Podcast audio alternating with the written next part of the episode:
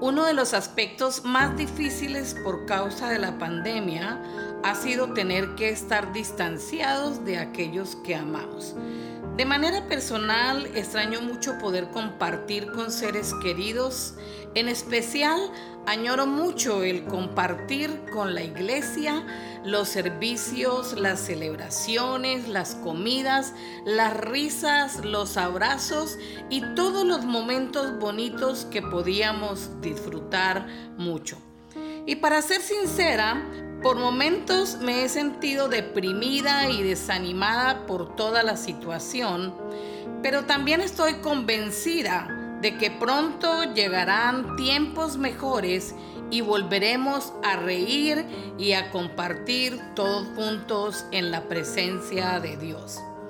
Y eso fue también lo que experimentó el pueblo de Israel, porque después del desierto, de las pruebas y de todo lo difícil, llegaría un tiempo nuevo de celebración. Es por eso que Deuteronomio 12:6 dice así: Allí en la presencia del Señor tu Dios comerás hasta quedar satisfecho junto con tus familias y te alegrarás por todo lo que hayas logrado gracias a la bendición del Señor tu Dios. Qué hermosa palabra de ánimo que recibió el pueblo. En medio de todas las instrucciones que estaban recibiendo antes de su ingreso a la tierra prometida, Dios se aseguró de que ellos tuvieran certeza de que también disfrutarían de tiempos de celebración.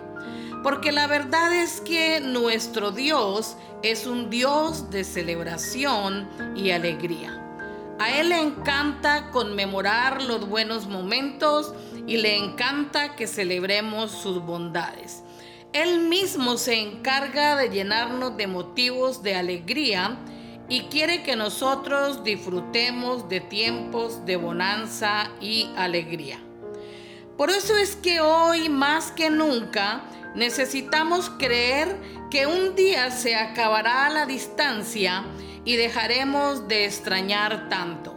Un día no muy lejano volveremos a estar juntos de pie en la presencia de Dios y celebraremos todas sus bendiciones un día recordaremos este tiempo de dificultad tan solo como un episodio en nuestras vidas y comenzaremos a escribir una mejor historia juntos.